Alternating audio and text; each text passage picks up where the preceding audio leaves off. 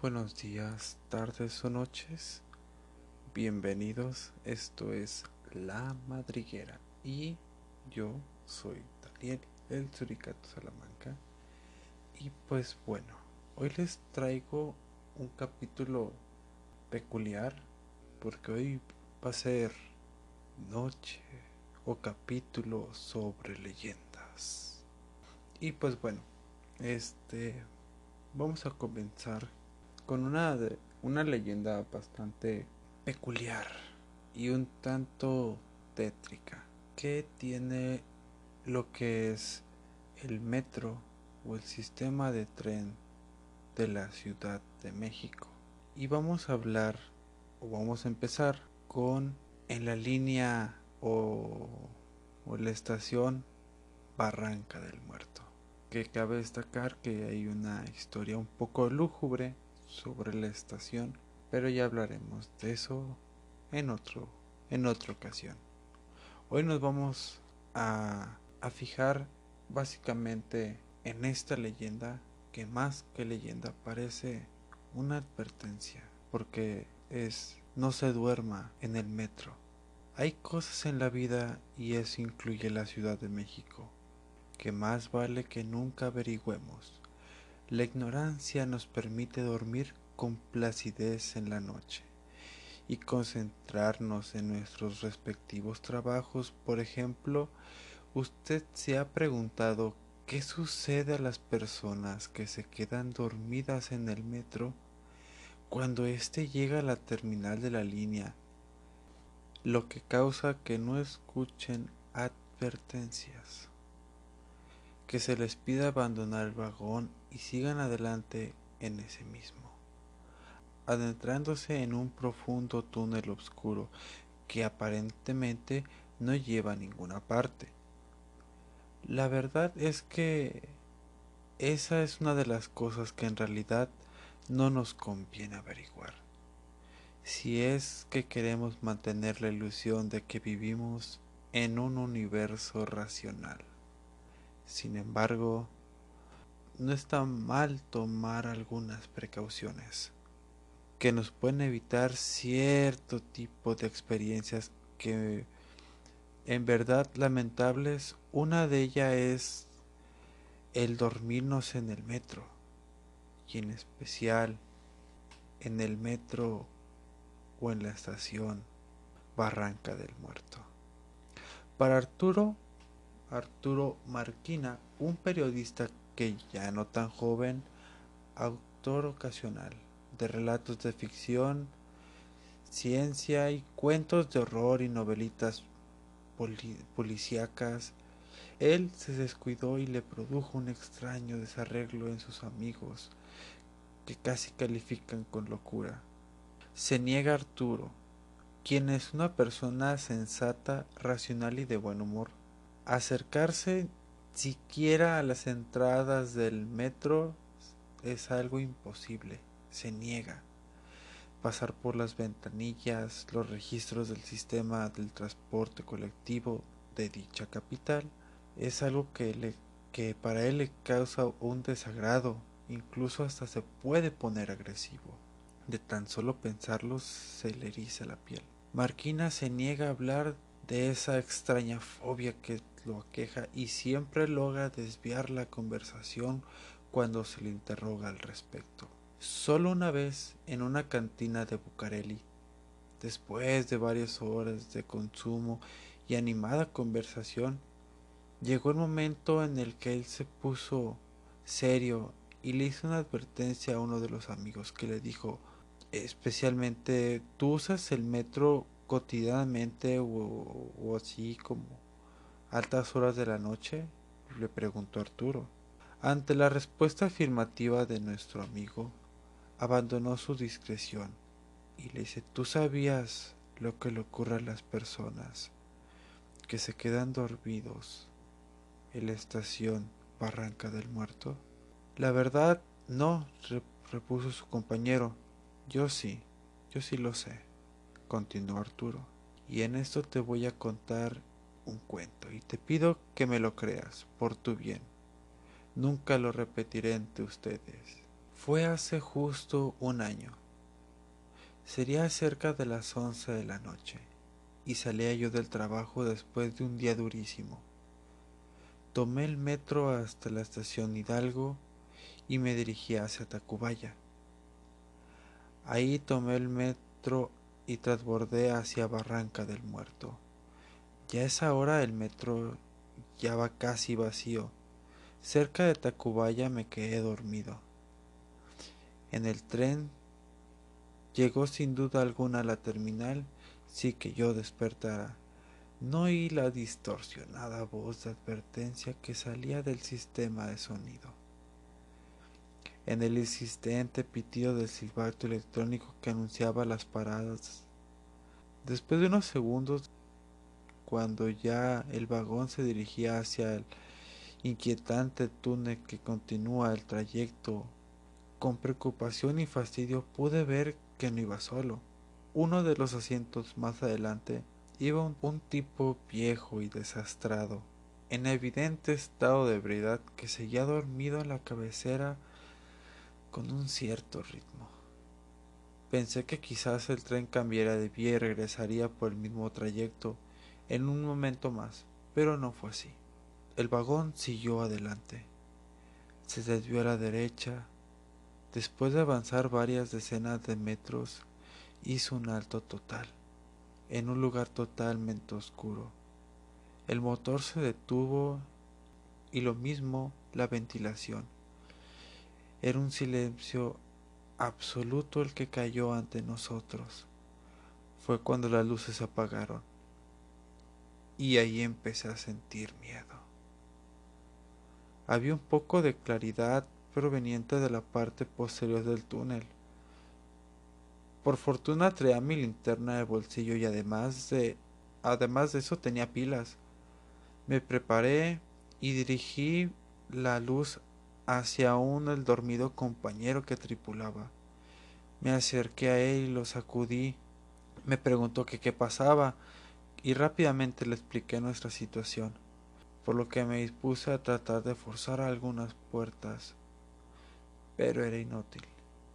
Me convencí que solo saltando a través de una ventana que podríamos salir, así que arribita del carro, entonces fue cuando oí un ruido en el techo. Algo cayó encima del vagón y recorrí el techo. De pronto se escuchó otro ruido extremo opuesto del carro. Dirigí el haz de mi linterna y, pude ver una sombra que caía al suelo después de haber entrado por la ventana. Vaya, al fin. Oiga, necesitamos que nos ayude a salir. No hubo respuesta. El borracho fue el más directo. Avanzó hacia el intruso, lo tomó de las ropas. Sáquenos de aquí. Esto es un atropello, malditos burócratas. El extraño extendió y solo levantó la mano. A la, a la luz de mi linterna pude ver que era blanca como la harina, delgada y fibrosa, con unas larguísimas uñas que semejaban garras. Cayó como rayo, y esa mano rasgó la garganta del vagabundo. Fue cuando entonces que vi el rostro de, aquel ser que tenía enfrente, pálido, calvo, con enormes ojos amarillos, orejas largas y una nariz grotescamente enorme. Vi cómo abrió la boca llena de disparates y puntiagudos dientes, que pronto recibí un por botones de sangre que vi que pues salía del desafortunado pasajero.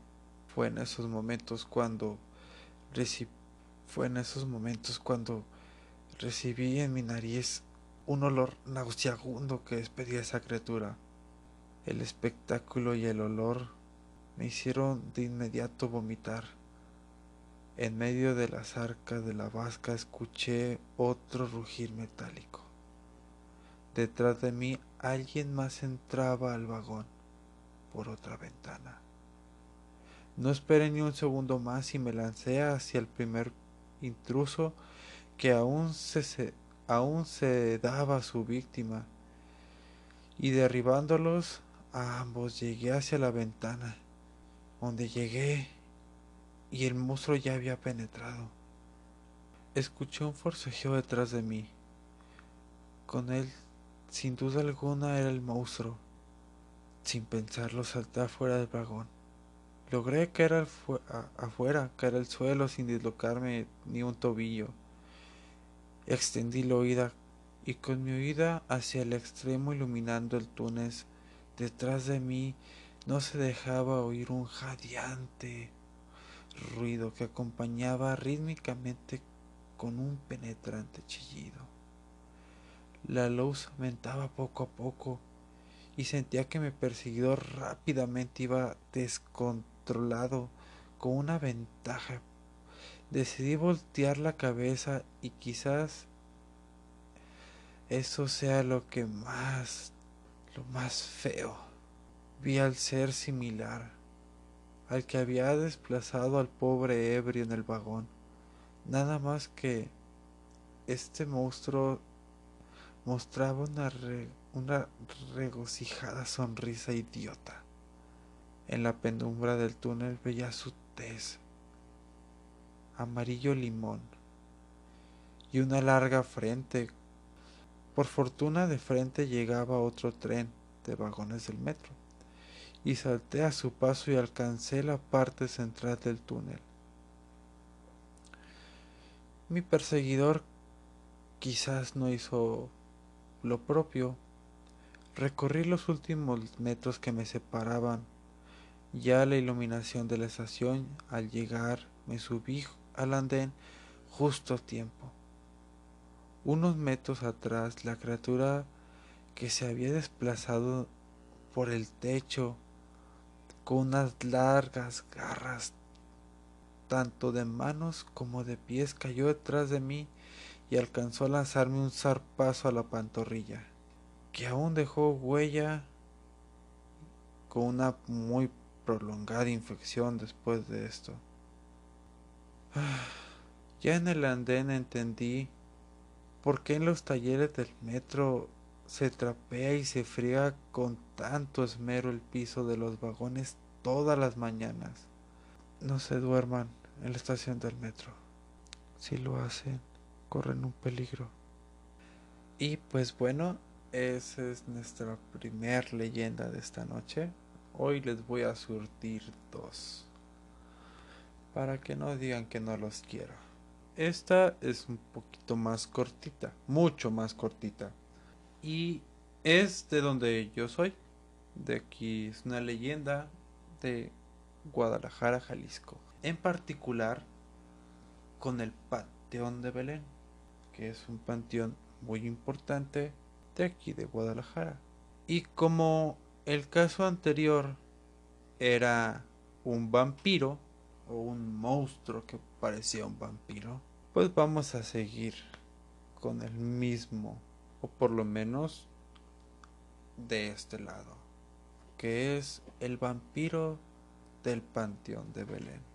La leyenda del Panteón de Belén es una leyenda bastante interesante, que aunque para algunos les resulta un tanto aterradora. Según la leyenda, hace mucho tiempo en Guadalajara llegó un hombre misterioso, el cual vestía de negro y solo salía por las noches.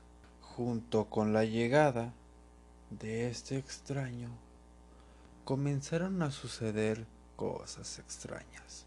Aparecían animales muertos, con dos marcas en el cuello y total mentes desangrados, ni una gota de sangre. Esto, aunque de por sí es raro, no llamó la atención de la población, ya que atribuían las muertes a algunas enfermedades de, de los animales. Es posible y probable en ese entonces. Pasó el tiempo y las cosas empezaron a empeorar se encontraron algunos jóvenes muertos con las mismas incisiones en el cuello y de igual manera sin ninguna gota de sangre.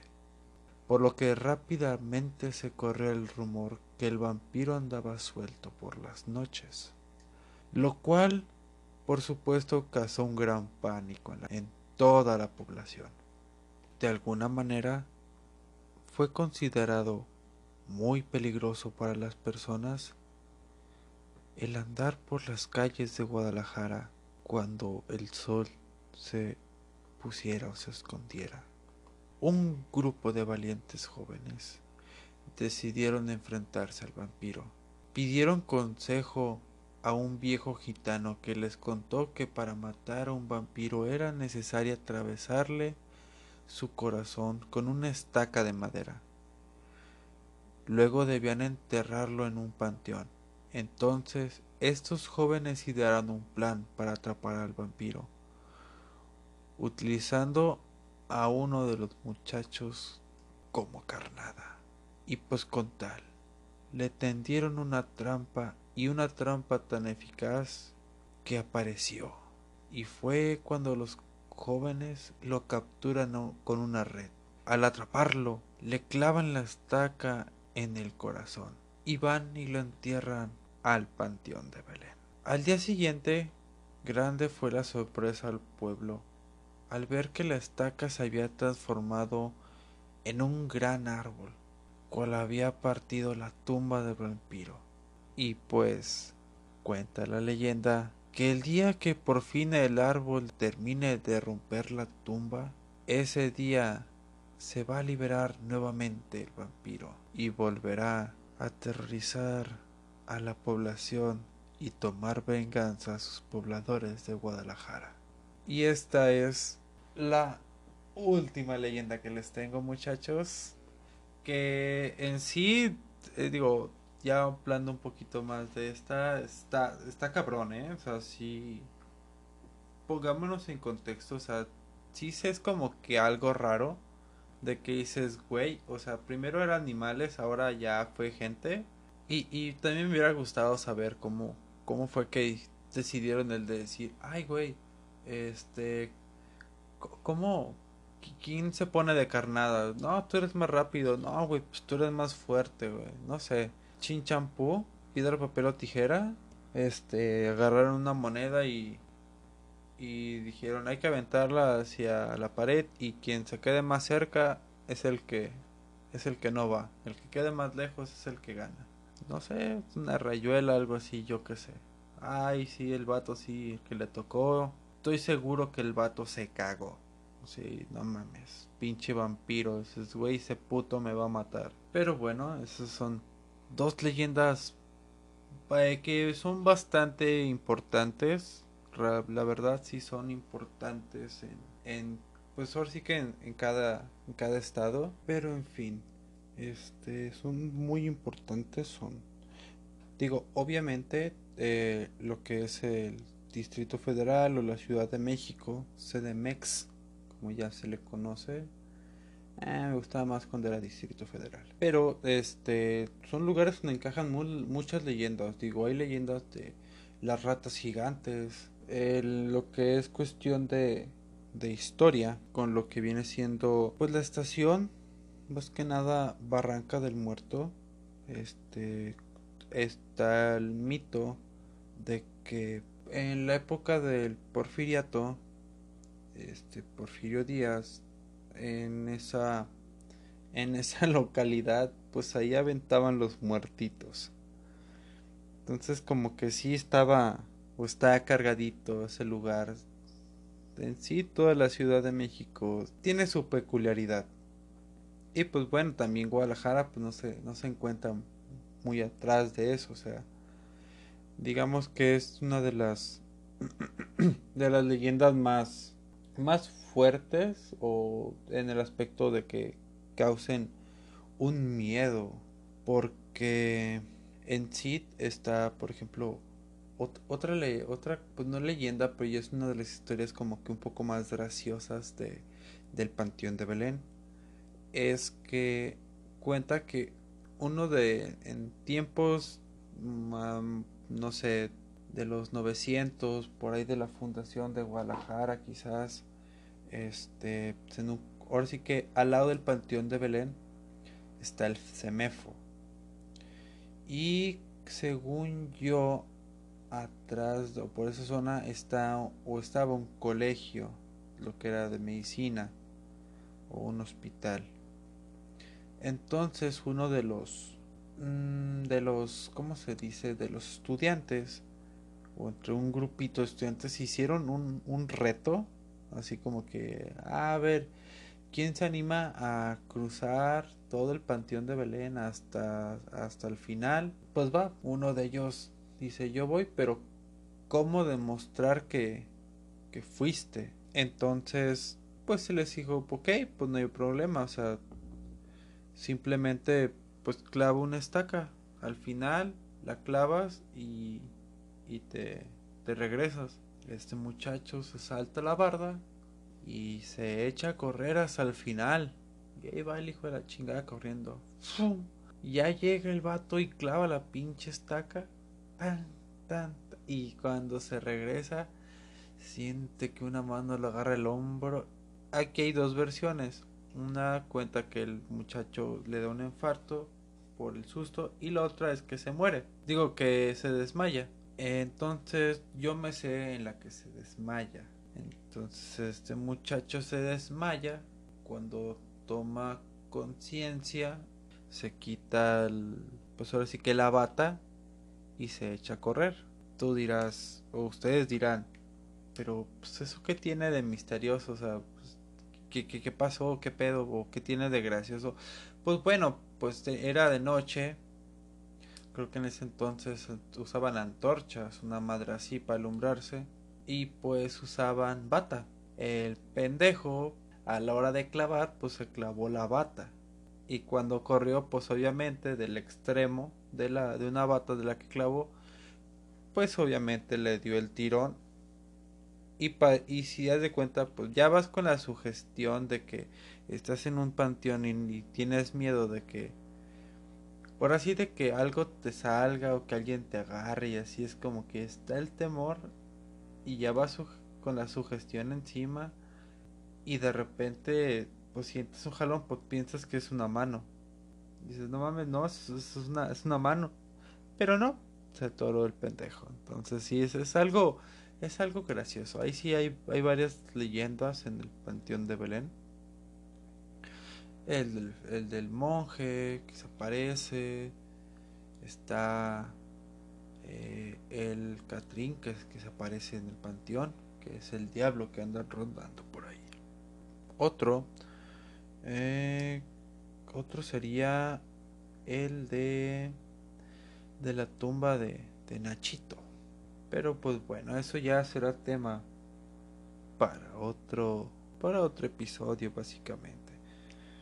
Entonces, pues bueno, coméntame qué te pareció, te gustaron estas leyendas, te causó te causó alguna intriga de decir, "Hoy voy a al panteón de Belén a ver qué tanto le falta para que rompa la tumba."